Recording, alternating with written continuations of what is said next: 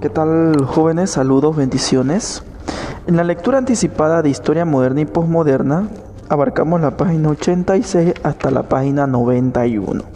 Aquí vamos a tocar temas ya después de haber visto lo que era la independencia de América Latina, los virreinatos que existían, algunos acontecimientos, ya que Simón Bolívar fue muy importante para América Latina. Pero primer punto, expansión de los Estados Unidos en América. Ya nosotros vimos que Estados Unidos proclamó la independencia el 4 de julio de 1776. Muy bien, la parte este, la costa este de los Estados Unidos.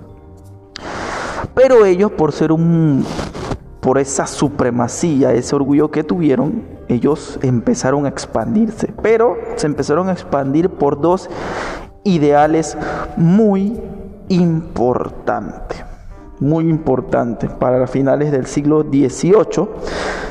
Ellos empezaron a conquistar territorios, territorios que eran algunos de España, Francia, eh, España, Francia, algunos de, podemos decir, bueno, Inglaterra sobre todo, ¿no? Y se idearon dos ideologías, dos importantes eh, territorios de México también la doctrina Monroe y el destino manifiesto. ¿Qué es la doctrina Monroe? Esta fue propuesta por el quinto presidente de los Estados Unidos, James Monroe, que él establecía que basta el entrometimiento de qué?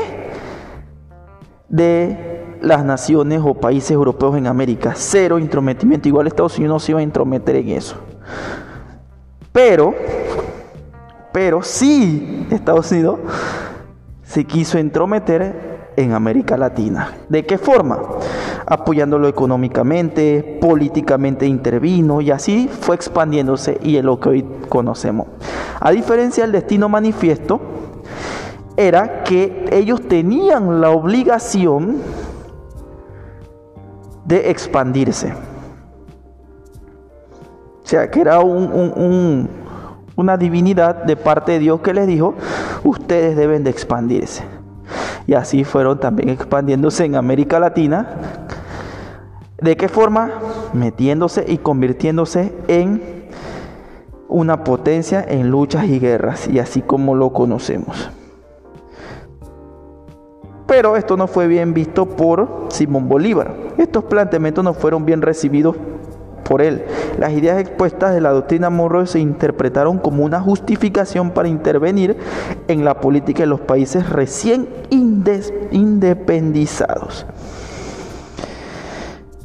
Bueno, mientras que el destino manifiesto la virtud de los ciudadanos y las instituciones estadounidenses era parte de lo que ellos querían hacer, la misión de extender por el mundo las instituciones de los Estados Unidos, la decisión de Dios de encomendarse en la propagación de los Estados Unidos.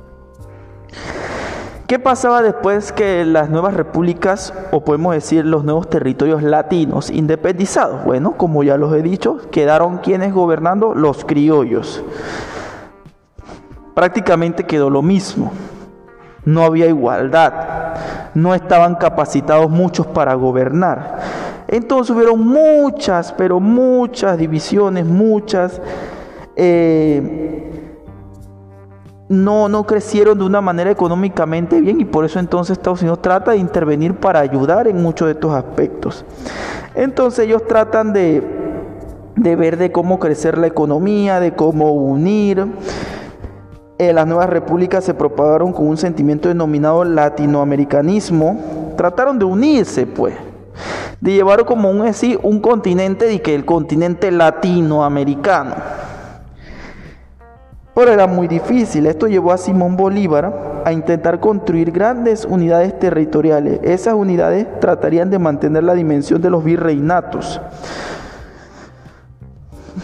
Y aquí viene un proceso muy importante, el Congreso Anfictiónico, que fue convocado por Simón Bolívar en el año 1824 como sede en Panamá. ¿Por qué? Porque era punto estratégico era importante hacerlo en Panamá por su posición geográfica. Este congreso se invitaba al, a México, Gran Colombia, eh, prácticamente todos los países de Centroamérica y se invitó también a Bolivia, Chile, Argentina, Inglaterra y Holanda. Se llevó este, este, este congreso el 22 de junio y el 15 de julio de 1826 en el capitular del convento de San Francisco, que es en el casco antiguo.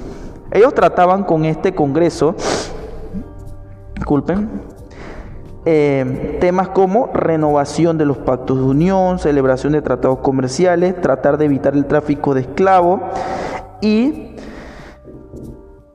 eh, evitar que España o lograra que nos diera siempre, reconociera la independencia.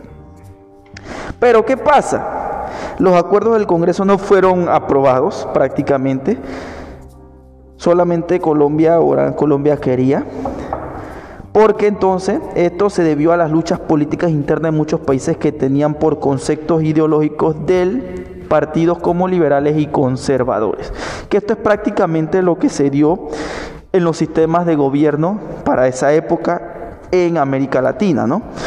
Se crearon como concepciones entre centralismo y federalismo, que el centralismo caracteriza la idea de de que el poder se concentra en la capital, mientras que el federalismo, que cada estado tenga su propio homogobierno, ¿no? así como Estados Unidos, por eso se le llaman estados. Pero habían dos ideales muy importantes, conservadores, liderados siempre por, por los criollos, los blancos, los mejores, los que tenían más dinero, mientras que los liberales, ellos luchaban por más libertad, igualdad, que era una educación alejada de la religión y muchos aspectos relacionados a esos. Pero ¿qué pasa? Esos partidos llevaron a guerras civiles, como una conocida aquí en Panamá, guerra de los mil días entre Panamá y Colombia, que fue entre 1899 a 1902. Y todas esas consecuencias o esos acontecimientos llevaron a aparición de los caudillos como Victoriano Lorenzo, grandes civiles aquí, el militarismo, la opinión pública gracias al periódico, o sea, dándose y que yo quiero opinar, como hoy en día se ve libre expresión, y la exaltación de los europeos. Por esto promovieron la inmigración porque decían que los negros, los indígenas eran un atraso para el país y eso es un, podemos decir, algo de racismo, ¿no? Y no debía de ser. Así que les exhorto jóvenes a que lean y puedan comprender mejor la lectura para la clase de historia moderna y posmoderna. Saludos jóvenes.